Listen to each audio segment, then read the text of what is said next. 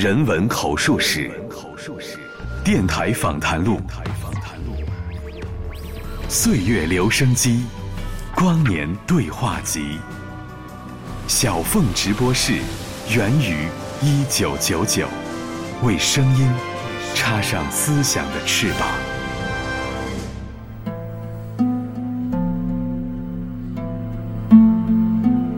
晃姐是不是也是第一次把自己置身在如此大规模的一个恐慌当中啊？其实从我们小时候长到大，生命的话没有受过这种样这么直接的威胁。但是现在非典期间，就突然间发现咱们都没那么潇洒，该戴口罩该口罩，该在家。二零零三年的春天是国人集体记忆当中难忘的一个春天。这里是小汤山收治非典病人的定点医院。非典病毒正在肆虐北京城，以至于虽然单位和家近在咫尺。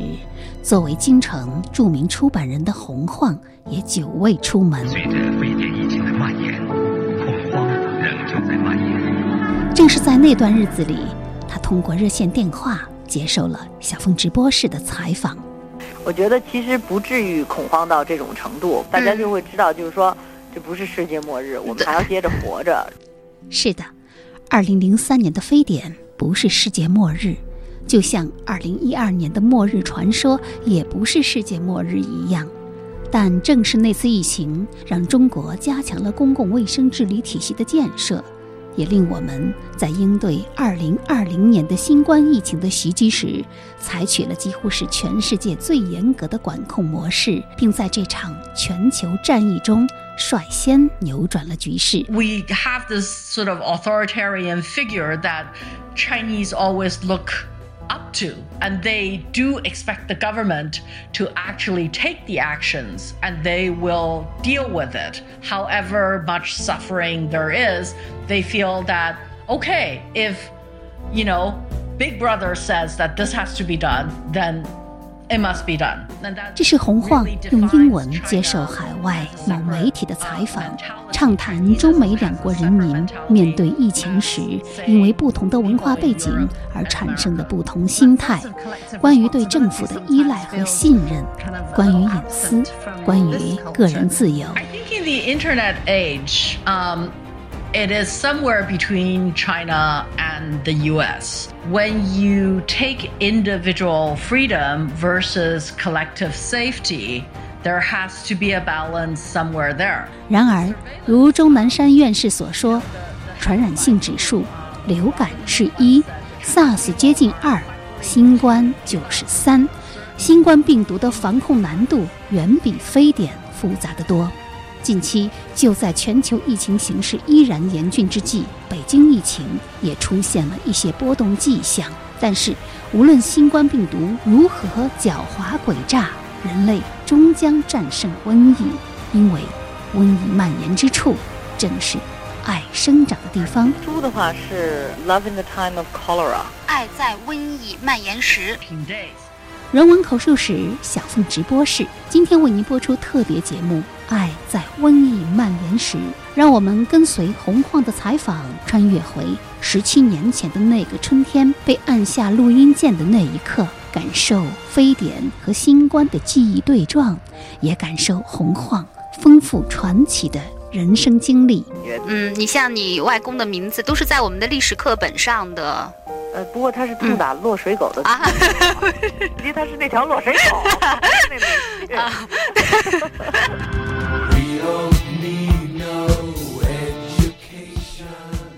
洪流奔腾，奈何佳人不羁？屹立潮头浪尖，晃晃悠悠，无惧世事纷扰，笑谈人间百态。我是不喜欢腐朽的东西。无目的的美好生活，无穷动的欲望张扬。男人这东西的话，我觉得也他有一些特别怪的地方，他会吸引你。人文口述史，小凤直播室，本期嘉宾名门皮女，著名出版人洪晃。一场穿越非典与新冠的记忆对撞，爱在瘟疫蔓延时。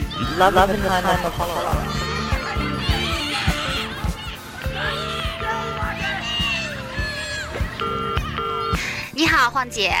你好，晃姐的生活有没有受到非典的冲击和影响呢？这个春天，你是不是感觉有点寂寞呀？这个春天反正是比较比较非典，因为我呢家里头住的是一个工厂改造的一个变成一个一个家，然后我们办公室呢是在同一个厂区改造成一个办公室，所以呢。嗯，对我从我家走到我办公室一共二百七十八步路，都数过了，非常近。然后呢，基本上差不多有五六天没出过门然后呢，今天早上我出来的时候吧，然后我就看见我们办公室有一小孩过来了。然后我说：“哎呀，我说今天真好，春光明媚。”他说：“哎呀，可是外头是人心恐慌。”我觉得其实不至于恐慌到这种程度，但因为毕竟呢，大家都是第一次经历这种样的东西。对。就是这种猜测的因素啊，还有这种还有很多就是不知道的东西，所以造成了好多好多恐慌。嗯，我想就是可能再过那么可能过了五一之后吧，那个大家就会稍微平静下来一点，大家就会知道就是说这不是世界末日，我们还要接着活着。我想晃姐是不是也是第一次把自己置身在如此大规模的一个恐慌当中啊？其实从我们小时候长到大的话，哈，从来没有受过这种样生命的话，没有受过这种样这么直接的威胁。你永远知道，就是说街上掉一块砖头，可能把砸死；什么一个卡车把你撞死。但是你从来没有觉得它可能在你身上发生。但是这个事情的话，就把死亡啊，还有这些危险呐，全带的离人近一点。所以我觉得对好多就是说。口口声声说不怕死的人，就是一个特别大的一个考验。就说我吧，原来坐飞机哈，我老觉得我是那种不怕死的。比如说飞机有一点颠簸啊，人都我如果说跟朋友，有的朋友是特别怕的，就会说：“哎呀，你看飞机颠簸。”我说：“嗨，这有什么的？该找你就找你了。”嗯。然后呢，就特别假装潇洒的一个态度哈。然后。现在非典期间，就突然间发现咱们都没那么潇洒，该戴口罩该口罩，该在家憋着在家憋着。当他那么直接的时候，你突然间发现，哎呦不行，我不想死。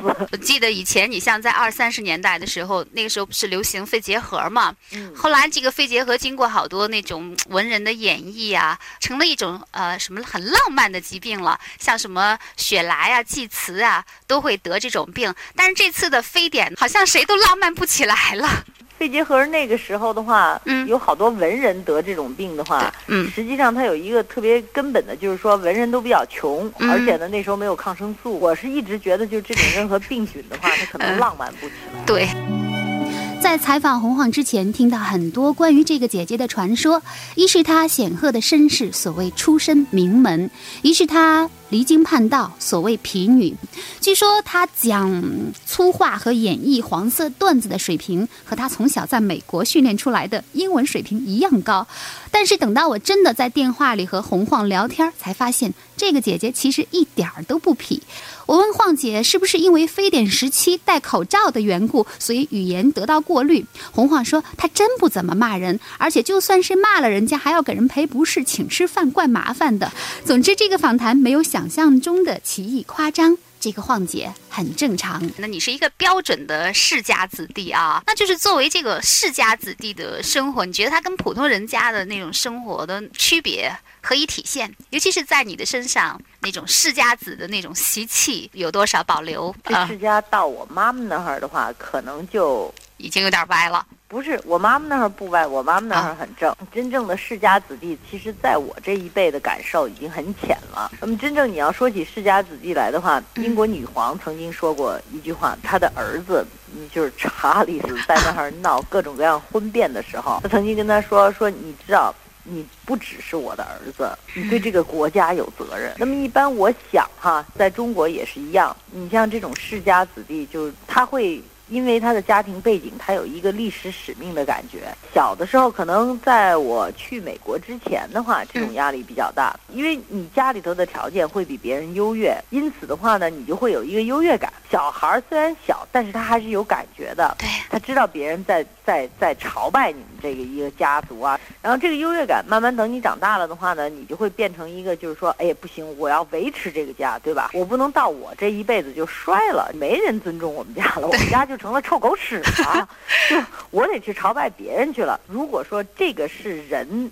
进步的一个动力和工作的一个动力，这是一个很腐朽的事情。什么叫反动派？这就叫反动派，就是说你要维持现状，所有的动力在于保持这个派头。你就怕革命，你就怕有变化，你就怕原来你们家阿姨的孩子上了大学，做的比你还好。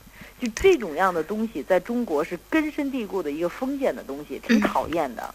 那么对我来讲的话，其实我长大的时候，是我肯定是受这个压力的。因为你想，我外公的背景就是张世钊的背景，对，对吧？他是一个特别有名的文人。我们从小的话，在那个四合院里头的话吧，完全是一个世外桃源的那种感觉。嗯，你像你外公的名字都是在我们的历史课本上的呃，不过他是痛打落水狗的，啊，是 在课本上没错。但是问题他是那条落水狗，不是那鲁迅。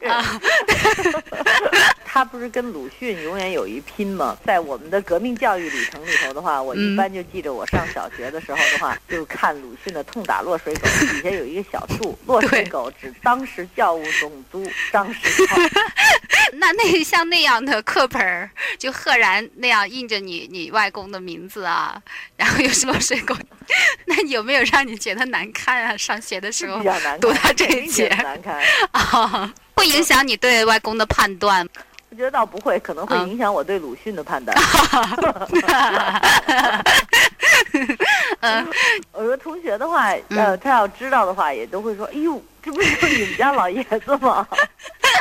他怎么成了落水狗了？”我们对于我们来讲的话呢，嗯你有一个继承感，就是你肯定有一个感觉，就是说你是在继承一种东西，不管你是落水狗的后代也好，至少它是一条有名的落水狗。有好多落水狗没那么大名儿，不会上中学课本儿，你也肯定是条很大的落水狗，你才能落到这种地步。那么我觉得对我来讲的话，比较解放的一个过程就是我去美国，嗯，因为我十二岁去美国的时候，你就发现美国人根本不知道你是谁，对人也不管。到那是不是挺失落？的？对啊，是啊刚开始你就觉得哇，我是外宾啊，啊，我是来自你们美国的外宾。因为七十年代的话，如果说，嗯，如果说中国人，嗯，家里头来了一个美国人的话，那不得了。可是嗯我们去美国的话，美国人就觉得 OK，来就来了。来吧，今嗯天我们这儿唐人街有的是像长得像你这样的，你就会嗯有一个特别大的一个失落感，你就会发现，不，这个社会唯一好的地方，社会要进步的话，它必须给所有人更多的机会。嗯而不只是给已经有钱有势的人机会，你一定要给你的保姆的女儿有一个机会，能够超过你的女儿。社会的公平也体现在让所有的人尽可能的是在一个起跑线上来走啊。你七十年代的时候就到美国去了，你们是叫什么？那个被空降到纽约的红小兵。那个时候你们去美国的目的是什么呀？那个时候中国刚刚加入联合国，啊，然后呢，那个时候呢，政府的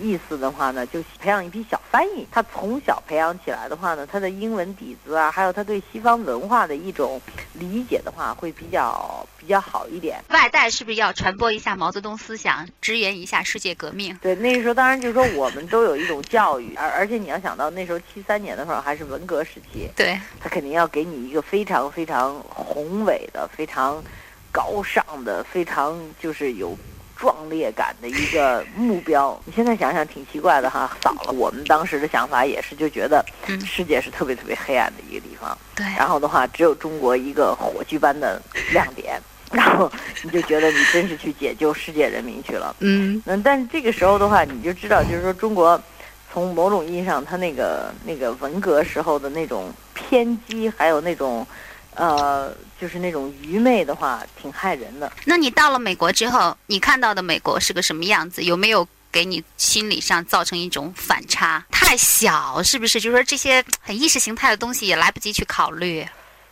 呃，也不是来不及去考虑，因为嗯。当时只有意识形态，没有别的。就你肯定是唯一考虑的，你你来不及考虑的不是意识形态，你已经知道你是到了帝国主义敌人的后方去了，你也已经知道你是离开了你的祖国光明的地方，但是你就是不知道细节，不知道纽约的楼有多高，嗯。你就不知道它有多少灯，你不知道它有多少鞋店，你不知道它有多少财富在那个块土地上，你根本在你的脑子里头，你只有概念性的政治概念性的东西，你没有任何具体的东西。对嗯，特别逗。我小的时候吧，在北京跟小孩儿玩一个游戏呢，就是坐着街头哈数小汽车，看谁数得多。然后我记得就是说有一次我去接我妈妈的时候呢，就去机场哈，因为那时候我妈妈开联大回来，我发现去机场路上小汽车特别多，我就特别激动。为什么呢？就是我突然间意识到，就是说，哦，坐飞机的人全坐小汽车，因为那个时候只有干部才有汽车嘛，然后只有干部才能坐飞机嘛。然后呢，我就知道。飞机场那就是小汽车特别多的地方，然后我就坐飞机飞到纽约了。到了肯尼迪机场，就从那个高速公路 JFK，就是那个肯尼迪高速公路开出来，在高速公路进城，开开开都已经开进纽约城了。我还以为我在机场，为什么车太多了？我就没有想到，在一个城市里头也可能有这么多车。你想，哎呦，这城市里这不全都是干部了？我就想着，这个这机场怎么这么大？所以你知道，就是说。他给你的那些概念的话，全都是一个太抽象的，跟你实际在美国生活的话，完全是不可能有任何实际参考价值的一种概念。我知道你有一次还在美国听了一 Bob Dylan 的现场。我们其实也不是听了 Bob Dylan 的现场，就是说，因为他的其实他是他第二个老婆叫 Sarah Dylan，Sarah Dylan 的女儿跟我是同班同学，所以就是说学校要有什么事情的话呢，他就来。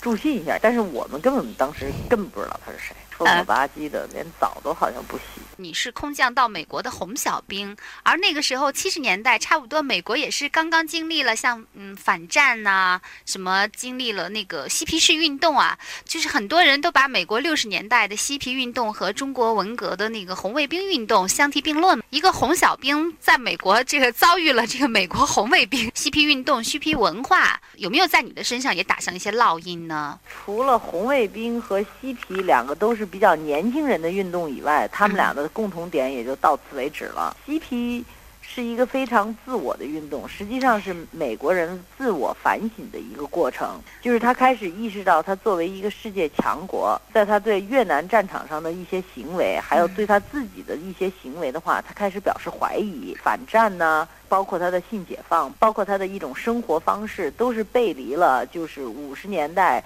所建立的那种好家庭，红卫兵跟这个事儿完全不一样。红卫兵是完全政治上头的，它不是一个反省，它是一个去政治上的一种效忠啊。它是一种对，它是一种政治疯狂的表现。我认为是盲目的去追随一个政治想法，它跟反省是完全相反的，因为它之。埋葬自我，而是把自己牺牲给一个领袖也好，还是一个呃主义也好，就这种样的感觉的话，是远远超过了他任何自我意识的。而相与其特别相反，就是说。嬉皮是一个个人主义的运动，嗯红卫兵是一个反个人主义的运动，所以这两个的话是极极端对立的两个事情。国内啊，包括国外的研究者啊，好像特别乐意于把这个红卫兵跟这个嬉皮士 联系在一起讨论。你到美国之后，有没有感受到那种嬉皮文化？作为我们在七十年代美国长大的孩子的话呢，都会有一点这种嬉皮的因素在里头。听 Bob Dylan，The answer is blowing in the wind，答案就在风中。就像这样的歌的话，都是年轻人就是对对现状、对现实一种批判性的一种情绪，他永远给你一种理想主义的东西在你骨子里。How many roads must a man walk down before you call him a man? How many seas must the white dove sail before she sleeps in the sand? And how many times must the cannonballs fly before they're forever banned? The answer, my friend, is blowing in the wind. The answer is blowing in the wind.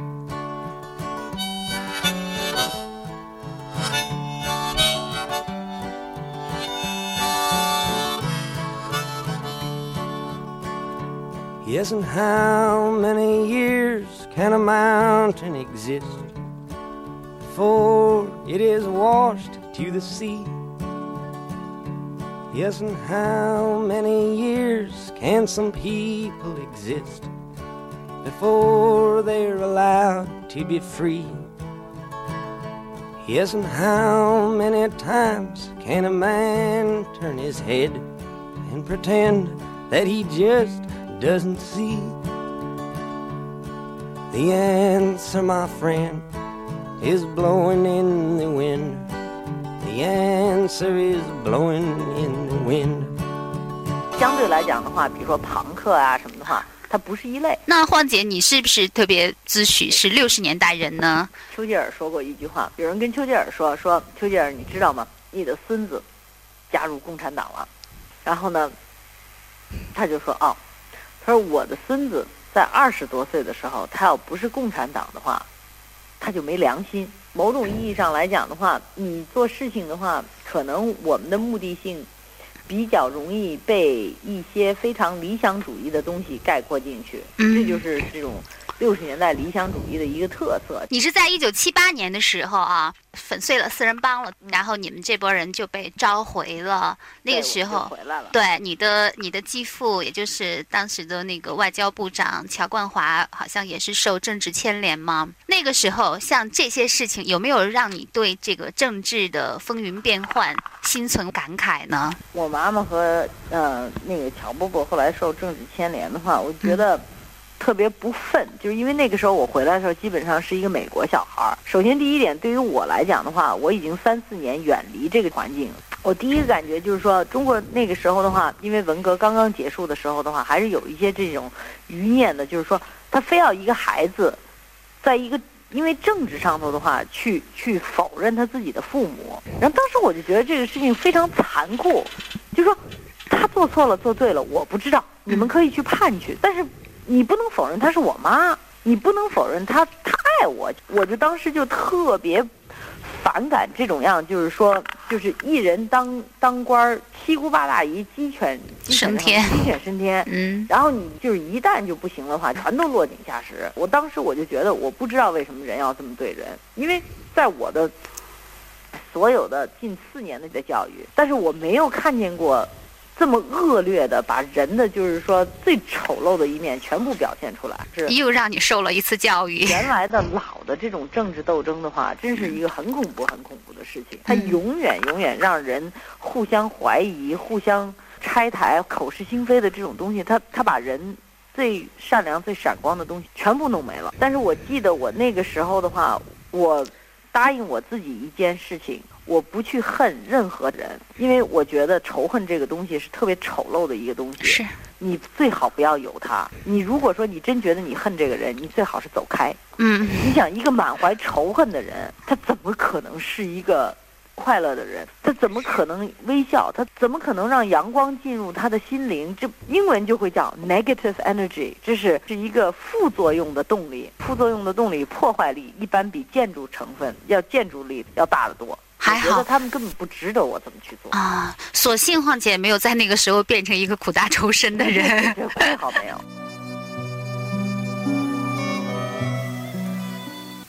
那八十年代从美国读完中学回国的洪晃，又再一次的赴美国纽约瓦瑟大学留学，那是罗斯福、肯尼迪两位总统夫人的母校。我们继续来听洪晃谈他的瓦瑟大学以及他的婚姻和爱情。八零年，就说回来不到两年，你就又自费去美国了。对，我看到你那个在瓦斯大学的那个毕业那个专业好像是国际关系，是吗？是啊。那你既然对政治已经有了这种厌恶的情绪，你怎么又会去读这个国际关系呢？我觉得我不是厌恶政治，政治是所有人生活中间的一部分。你生活在这个世界上，你不能不能不去抛开政治。但是政治有各种各样的形式，因为我们家里头跟政治永远有一些牵挂。对我来讲的话，懂得这个政治是到底是什么东西挺重要的，所以我去学的。那你你后来懂得了政治是怎么回事了吗？嗯，我觉得政治的话，这个东西可能我到最后我也没有弄彻底弄明白这是怎么回事情。但是我觉得至少我明白，政治是一个最不理想化的东西。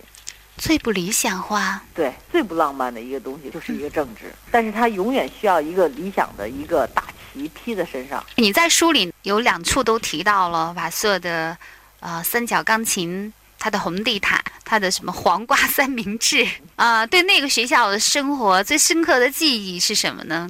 哦你的瓦瑟大学，拔丝儿是一个特别特别好玩儿的一个人生的一个阶段。对我来讲的话，是一个挺正常的一个大学的生活，就是该偷懒儿偷懒儿，该交男朋友交男朋友，该犯浑犯浑，就是好事儿坏事儿全都干尽。因为这个学校是一个就是贵族的女校，呃人很少，三个学生一个老师吧，跟带研究生似的哈。他所有的这些教育的话，他是培养人的素质，而不是培养人的技巧。要求你是一个，北京人说叫全乎人儿，就是说你什么你都得知道。而且他所谓培养素质，其实大家都觉得啊，素质是不是那就上好多文化课呀？哎呀，这个艺术啊什么的。其实素质特别简单，素质就是一个人在决定面临着选择的时候，他能不能做出好的决定。他要是永远能够做出正确的决定，就是比较双赢的决定，对大家都有利的决定的话，那这个人素质就是好。你的继父这个乔冠华，他是著名的外交家。你妈妈呢，很多中国重要的那种国际关系的那种建交活动啊，也都是他亲自翻译的。但是你现在，你虽然也是国际关系毕业，可是你真是跟国际关系好像一点关系也没有了。嗯，因为我觉得那门课我大概拿好分儿不算太难，觉得我不是一个特别就是说有计划的去操作自己生活的这么一个人。我觉得我最大的习惯的话是跟着感觉走，所以每次的话呢，只要是机会敲到我的。机会来到我的面前吧，很难说 no，尤其是我想干的事儿，或者是说，尤其是是我不知道的事儿，我越对这件事情不了解，我越觉得，哎，这好玩儿哎。所以就是说，当时呢就想上研究生，不是就是一般考研究生的时候，他都有一个面试，就是说他那个学校毕业的有一个学生的话谈谈话什么之类的。然后那人找我的跟我谈话那人是友邦保险公司的一个副总裁啊，跟我谈完了之后，他说：“哎呀，我觉得你这个人不适合于搞学术。”当时我觉得特别受打击，然后他就跟我说：“等等，我说那你觉得我愿意干什么？应该干什么？你这人应该做买卖。”哎呦，当时我一听做买卖特别反感，我就觉得我怎么可能去做商呢？然后他就说说那你这样吧，我给你一个工作。然后他就在当时中国人民保险公司和友邦保险公司 AIA 在美国的一个合资企业里头给了我一个实习的活儿，哦，最早就是做保险是吗？卖保险。卖保险。这公司吧是一个就全是女的，在美国呢就有什么娘子军之称，就有一个问题就是说全是女孩子，然后女孩子就互相掐的呀，简直不得了不得了的。但是到哪儿，女孩子都是三个女人都是一台戏。没错，就 都掐的一塌糊涂。八四年参加他们公司，八六年我就走掉了。嘛我好像是从那儿走了以后，去了一家德国德国的公司，你在就是外国公司做首席代表的那些年嘛，因为年薪就是非常高，多少几十万美元了是吗？二十万。二十万美元，对，那个 那个时候对我们来讲就是天文数字了。然后就说有一天你你坐在那个大奔里，突然就是哭起来了，因为那么年轻，生活好像就到了顶点了，没有什么值得追求的了，所以感觉特别郁闷啊。就那个时候，你当时到底那个生活是呃，就是一种怎么样的心态呢？并没有让你觉得特快乐，是吗？我是不喜欢腐朽的东西，奔驰首先在我脑海里头就是象征着一个比较腐朽的概念，尤其是当时我们公司买的那辆狗屁奔驰，二手的一个巨大的，完了之后就是特别土大款的那种感觉，嗯，真的特摆阔的那种感觉。德国公司就非得摆，就是说我用德国车，我用个德个儿的，然后 然后就就我觉得。当如果说我才二十六岁，我要再这么干下去，我完全知道我死的时候什么样子了，我就开始恐慌了。我是挺不愿意生活就没有意思了，就你得找点有意思的事情。那这个有意思的事情是什么呢？找到了吗说什？么嫁个导演啊、什么这些东西。当时的感觉呢是你要逃脱一种就是生活里头的一种单调和它的一种怎么说有预测性，就是任何你做的东西，你都能够预测到它的结果是什么。生活你已经看到顶头了，这么活下去的话，你什么时候退休，多少养呃养老金，你会成什么样？对，嗯，大部分的中国人都是这么活着呀。不仅大部分中国人，大部分美国人也都这么活着。但是你人跟人不一样，有的人喜欢折腾，有的人不喜欢折腾。我属于那种喜欢爱折腾的那种，啊一郁闷就嫁一导演是吗？你看，我终于忍不住开始八卦了。谈谈你跟你跟那个陈导的嗯那段故事吧，不知道你们俩当时是怎么认识的呢？我们俩当时是我的一个特别好的一个朋友，叫刘小店儿，是我一发小介绍认识的，就认识了就好了，好了完了就打架，打架完了就吹了。就这么简单。嗯，就是不是也有这种因素呢？因为你是从那个美国那种西方文化里浸淫出来的，而像那个陈凯歌，我们他是受那种就是中国的那种传统文化，就是那条文化的根脉上过来的，是不是？你们两个人在一起，互相之间也有那种新鲜感呢？是肯定的，因为对于我来讲的话，你知道我从国外回来的时候呢，对，就一直觉得很飘，就因为我我是个中国人哈，我八五年从美国回来的话，就一直是我在外国公司工作，周围全是外国人，对，呃，我那时候嫁的老公是外国人，所以我整个的感觉我就觉得，哎呀。我回来了，但是我怎么觉得这地方那么陌生啊？就特别简单。我记得我小时候有一个表哥哈，嗯我有一个叫蛙泳哥哥，一个游泳教练，所以呢，他小时候教过我蛙泳，所以我就老管他叫蛙泳哥哥。然后我就记得那是八几年的时候，蛙泳哥哥就说说，哎，你看那个时候你们可能都不记得，就中国的那个出租车不给现金，是给一张车票。哦就，是你去首都汽车公司，你去拿一摞票，拿拿这个车票就能坐车。啊，然后我记得蛙泳哥哥就说：“哎，妞儿啊，你回来了。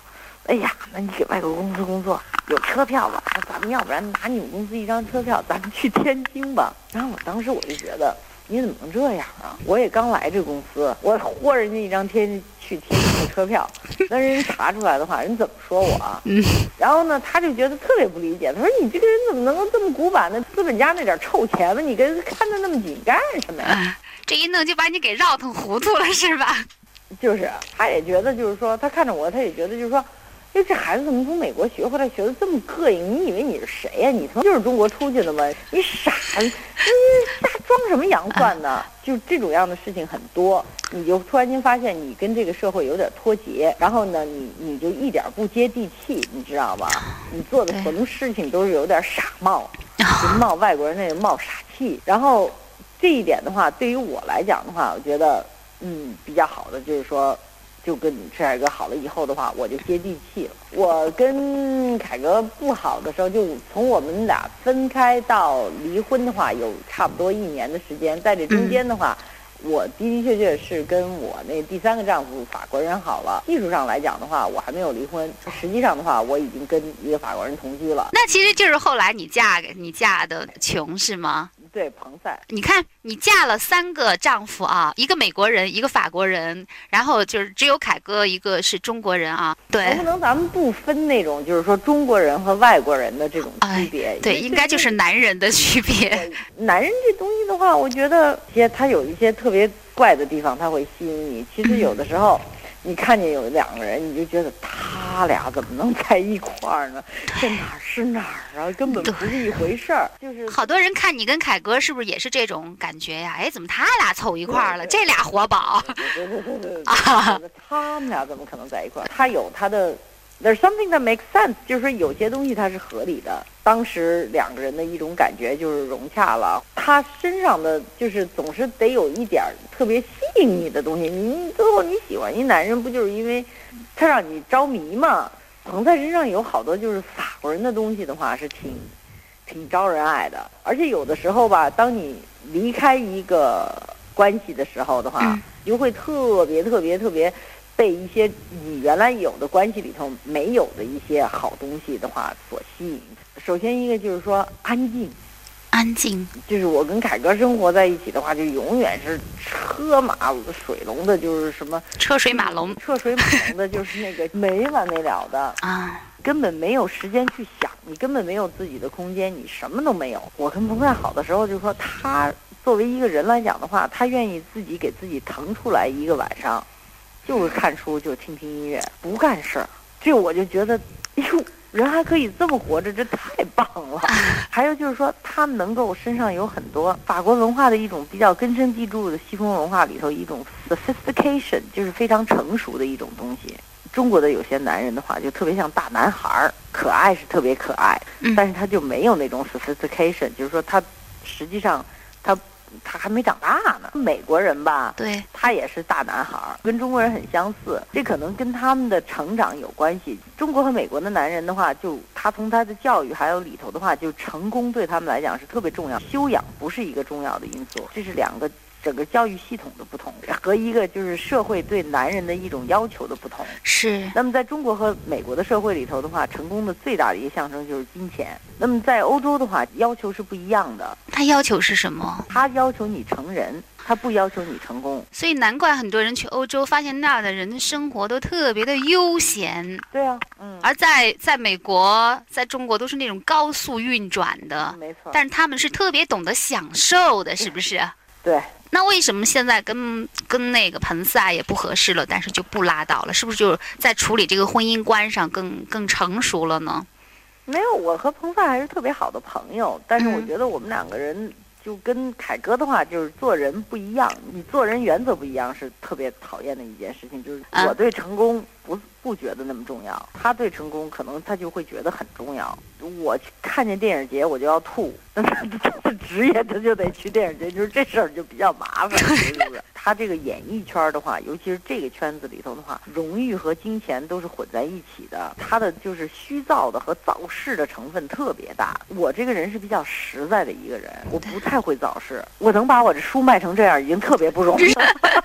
啊，所以，所以对于我来讲的话，这这种东西对我来讲有一个本质上头的，我就让我让我让我毛骨悚然，觉得我太离我的本性太远了。嗯所以这个就是一个原则上头的不同，就是生活方式彻底不同。然后，我和彭佳到最后的分歧的话，不是一个这种方面的不同，这个方面精神上的我们是特别特别相似的两个人，但是就是生活细节上头不行，就法国人要求太严格了。法国人太太讲究了，是吗？对，没错。哎呦喂，在中国哪能那么讲究？你说北京那么大风沙，你天天要是没没尘土没那什么，啊，凑合活就行了，那么臭讲究呢？过去呢，人们说起你来哈，都是什么，呃，著名文人张世钊的外孙女儿。啊，著名作家张涵之的女儿，你现在自己终于也有了一个著名的东西了，就是？京城著名的出版人，办了三本很火的时尚生活消费杂志。但是你最早是想办一本像《纽约客》那样的，就是给知识分子看的杂志啊，是放在咖啡桌上看的杂志。最后呢，却还是办成了放在厕所里的杂志了。我觉得我终于明白了，比较成熟的认识到杂志这个东西，它实际上是一个文化商品，它不是一个文化作品。最早你的理想就是要办那个有思想的杂志，是吗？多傻的一概念！早期做的那个《i look 世界都市》，嗯，能够很好的体现你的一些一些想法、艺术的感觉世。界都是没人看的，你？把你自己最早的那点追求就就给放弃了，对吗？你都觉得放弃追求是一个特别好像沮丧的事情，哭的不得了的事情。啊理想本来就是一个不现实的东西，嗯你除了跟理想妥协，要不然你就当一辈子傻。那你现在你觉得是在逗你自己玩呢，还是在逗别人玩呢？没有，这是我的买卖。你们认为就是说，这是玩一把、耍一把，啊是这不存在。任何人的话，如果不是非常认真的去对待，他就是他显得爽，因为他实际上玩的认真。是，嗯所以你们看都觉得我特爽，其实我特累。是我是特别特别认真的在做这件事儿，我一点儿不潇洒。你当你做这件事情的话，你一定要给他百分百，这是我的想法。对但你当你的百分百已经给尽了，你还做不好，这个时候你得有这个胆量去认怂，嗯你嗯，就说我笨，我做不得这件事情，嗯让我去做一件别的事情。嗯，那我知听说你这辈子就是没有买过一本那个时尚伊人那个杂志，我没有，我我时尚伊人我其实挺喜欢的。嗯，但是我不喜欢的是它的美国的母版叫 Cosmopolitan。实际上，时尚做了一件特别挺伟大的事儿，他买了一个美国的版权，但是他在中国完全颠覆了他的美国的版权。他在美国的话吧，Bazaar 就是中国时装，是给特别就是那种大家闺秀、大小姐啊，什么、嗯、少奶奶看的，还有 Vogue。Cosmopolitan 是给秘书看的，说白了就是比较没文化的女的看。但是她在中国，她已经完全把它颠覆了，所以呢，她在中国的话，她完全是一个就是中国比较白领、比较上层的这些女人在看的。而实际上，它的定位就跟美国完全不一样了。在美国的那本书里头，基本上讲的所有就是说。女的怎么样把自己捯饬的花枝招展的去勾引男的？怎么去抢别人的男的？怎么去甩自己不要的男的？怎么去找一个更有钱的男的？怎么怎么怎么的，都是关于找男的，在时尚伊人里头淡化的很厉害了。怪不得我就在想啊，因为你在书里一直在说，就是特别烦说他们这个。老板是我一挺好的朋友啊，你不能在 这儿骂他。写的话，这他们已经骂过一回了，是吗？吃饭碰见吴红和刘江，他们两人看着我说：“红花。”你们平常处的都挺好的，你什么意思？我怎么了？那你怎么开骂呀？我说我不是开骂，我骂的是你们模板，我没想骂你们。那那你没说清楚，所以我今天一定要趁这个机会，在你的节目上把这个事 情说。好好好，啊，原来是这么回事，要不然的话，我真以为你是特瞧不起呢。没没没。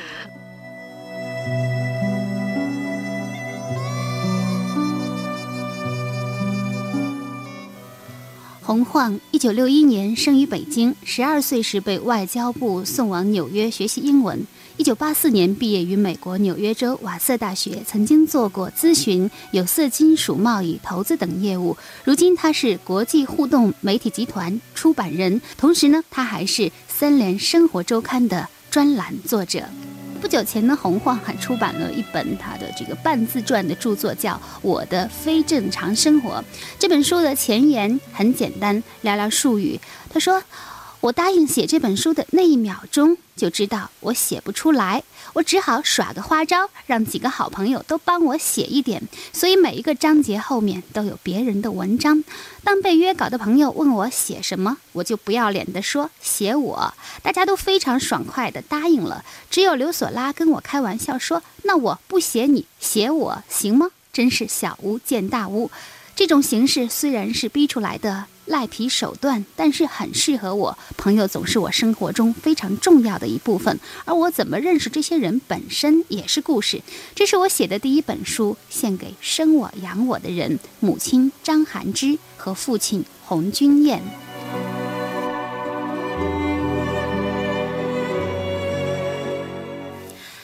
洪晃就这么着赖皮偷懒的出了本书，居然一下子呢还很畅销，在上上周的北京三联韬奋图书中心的图书销售榜上，我看到小凤丢手绢呢是排在第十六位，而洪晃的我的非正常生活则是排在第九位。我就给晃姐布置了两个作业，一个呢是让她回忆她过去的往事，但是呢不许讲书里已经有的故事。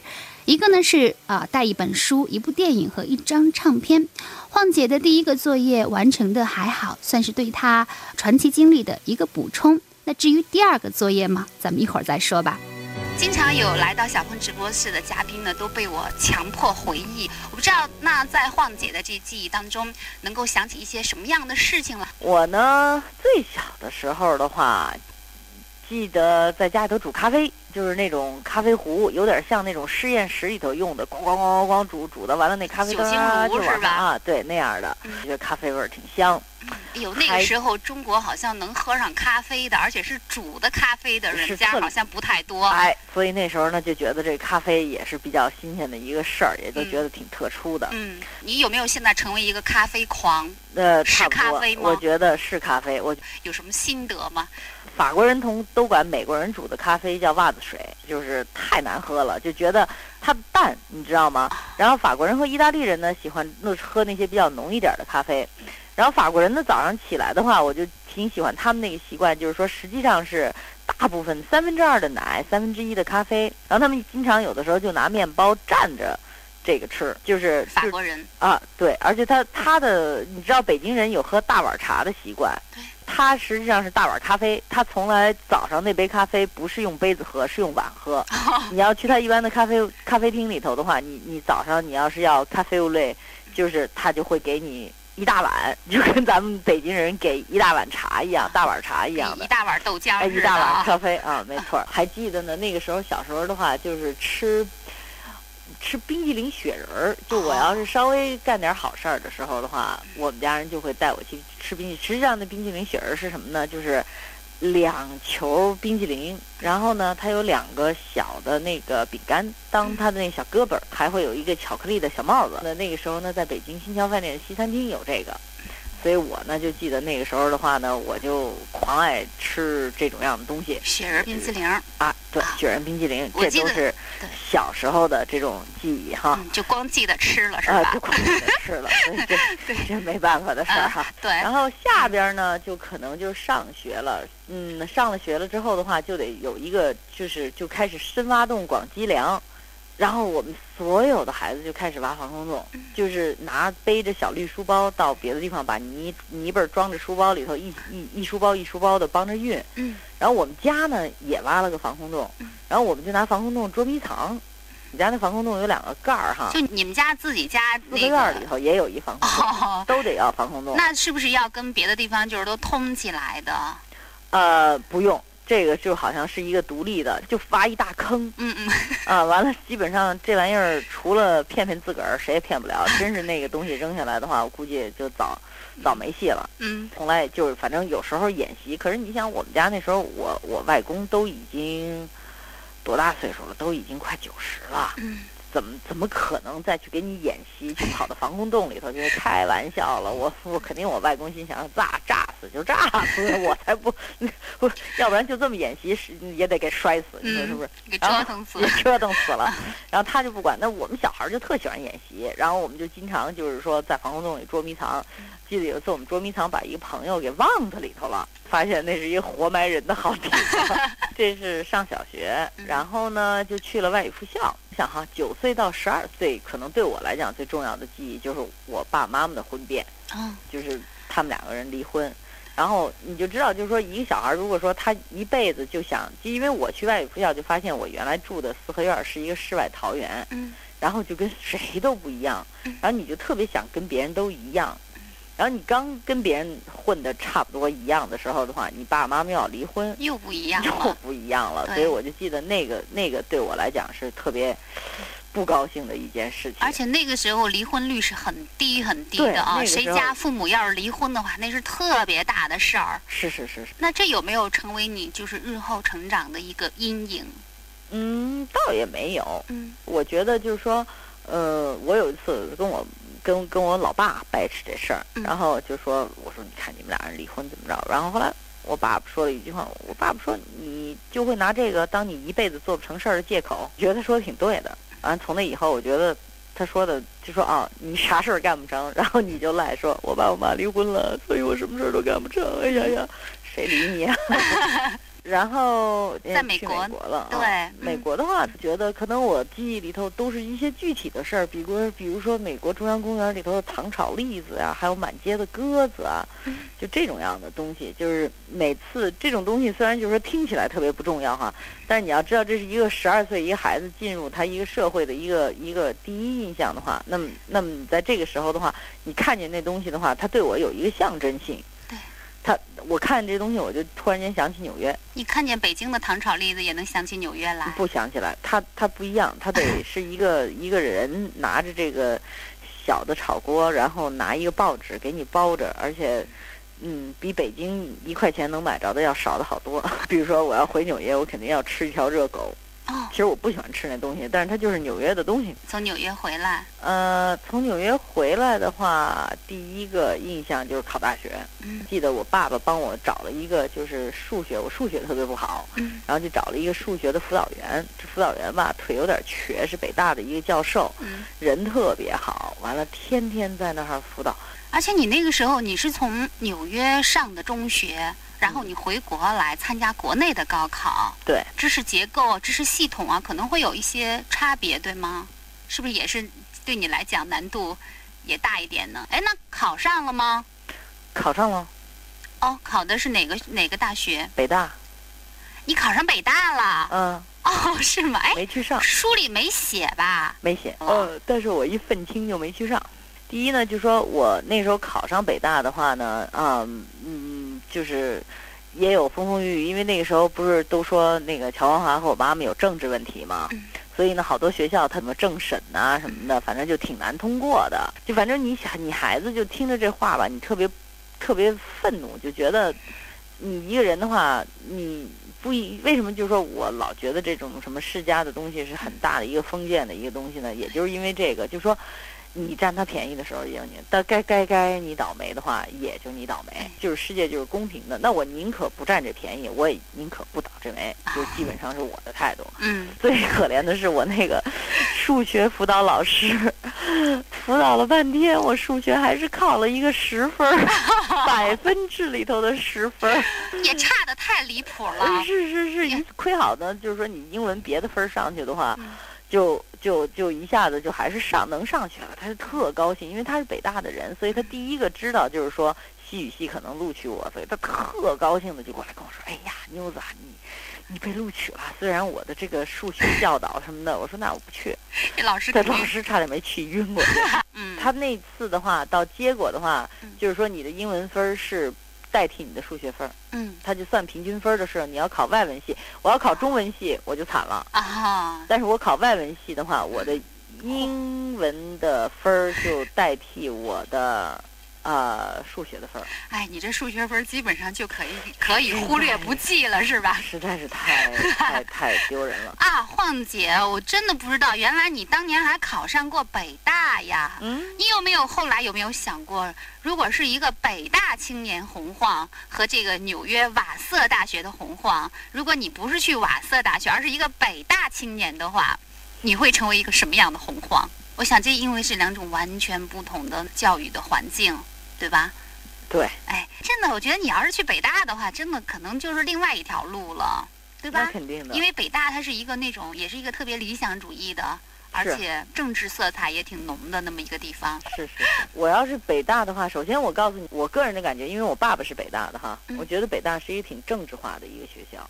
从某种意义上来讲的话，我们对一个学府的印象总是高级学府，尤其像北大这样的话，总是觉得它是以知识为重，而且大家有一种什么。但是我觉得知识分子要整体人那是挺黑的，嗯对，我知道而且往死了整。我是看过我爸爸挨整，嗯就是他们要是真是把 put their mind to it，就是说他们要真是决定要把谁给折腾折腾的话吧，嗯这帮人比比比农民工人，他有时候农民工人做的那些事情是比较比较直接的，是皮肉上头的痛苦，但是精神上头整人的话是知识分子一拿手戏。假如那个知识被用坏的话，你看，就是嗯。那个时候四人帮的时候的话，嗯。最可怕的一个成员是康生，但是康生是一个非常文化水平非常高的人对，他不是那种就是嗯，就是他家里头是地主，他从小受了很好的教育，嗯然后他一直是又又去俄罗斯这么多年，嗯所以他他所受到的教育，说在某种程度上比很多就是说打仗出身的这些这些人的话都要高，但是他所有就是残酷整人，所有的这种东西的话，全是从他这儿。这个你你没有就是，当一个人的话，他想干一件坏事儿的话，有很多人可能想干坏事儿，但是他没有什么太多资源。比如说一个无知的人，但是他比较贫困，他想干什么坏事儿，他可能是抢抢钱，他把你的脑袋砸了。但这都是非常直接的一种 physical harm，就是他是直接的给你带成这很简单。但是你要当一个有资源的人，开始想做一点坏事儿。呃，我说的资源不只是物质上头的资源，而且还是精神上、知识上头的资源。他要做坏事儿的时候的话，那是很恐怖的一件事情。这让我想起来晃姐曾经那个讲过一段话，因为你原来我看到你原来在有色金属贸易是吗？做有色，然后你说，哎，那个时候就是不是卖铜卖铁吗？觉得卖铜卖铁一块钱买进来，一块零五分再卖出去，觉得特糙那活儿，所以呢就想干点跟文化沾边儿的事儿。然后这个一旦这个跟知识分子打了交道之后呢，你就你说你恨不能再回去卖铜卖铁。知识人玩坏，永远的话坏水儿要比别人多。然后后来我就去广播电台当播音员去了，嗯，是哪个电台？呃，国际台。哦，国际广播电台，英语吧，英语播音员吧。对对对，嗯，哦，你那时候播音名是什么？就叫洪晃。洪晃。嗯嗯，还还记得当时就是每天开场白是什么？给我们来上一段播今音的开场白就是、嗯 This is Radio Beijing. We now bring you the news. 这里是北京是吗？对呀、嗯嗯。嗯下面是那个新闻时间。对，嗯，干了多长时间？干了两年。呃，我就记得那个时候吧，就是特别逗的一件事情，就是说我从纽约回来的话，我的口音非常是就是有一个纽约的口音。然后的话呢，就记得纽约口音有什么特点啊？就比如说你要说，呃，几点了？嗯，英文就是别人就说 What time is it？但是纽约人呢，他那个 time t 后头一般有时候会加一个 w，就 time，他就是那嘴有点小小都，有点这种紧。你你那时候就是要克服你的纽啊，约口音。就等于就是说过来的话，就克服纽约口音。我们我们练这个这个汉语播音有好多那种顺口溜啊，什么粉红墙上画凤凰啊，什么催腿粗催粗腿什么的。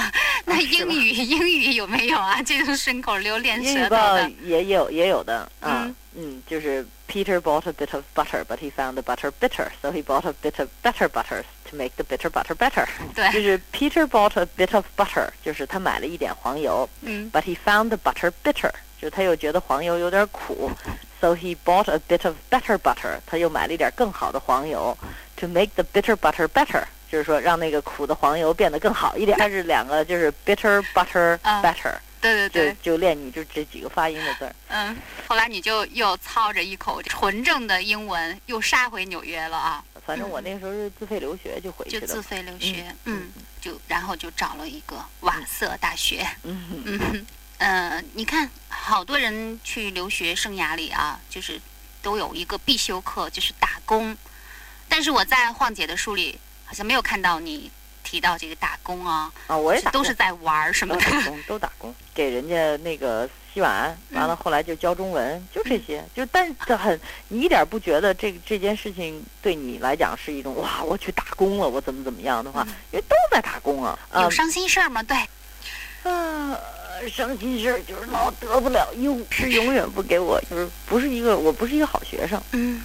是一个一般的学生，嗯这挺伤心的。嗯，这这几年或者是最近这段时间能够想起来的，让你哎呦感动一把。最近吧，是吧？好好的，最近的话呢，就是说我们不是做那个青春一族 Seventeen 嘛，对，然后呢哎，我那天在我们那个马路上看到那个杂志了。哦，太好了，对我当时打出租车嘛，嗯过去，然后那个摆的特别显眼儿的位置，seventeen，我一看你没买一下？没有，嗯我都快 thirty seven 了，我就别买了。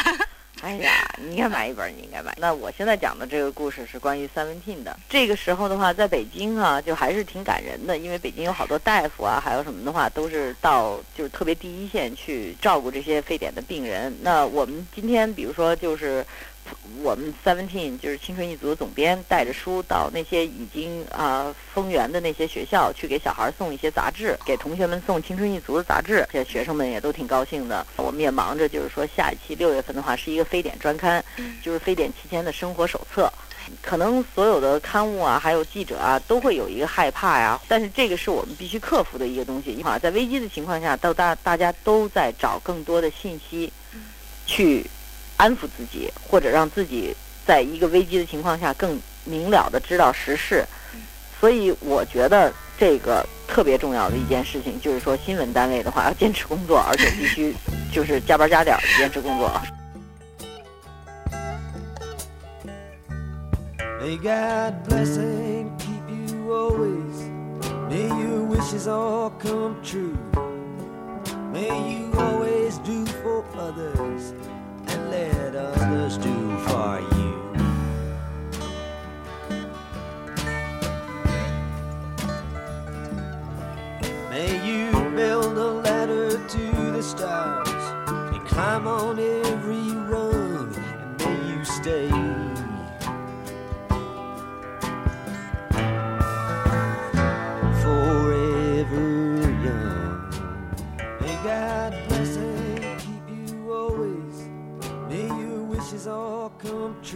随着洪晃的讲述，这场穿越非典和新冠的记忆对话就进行到这里。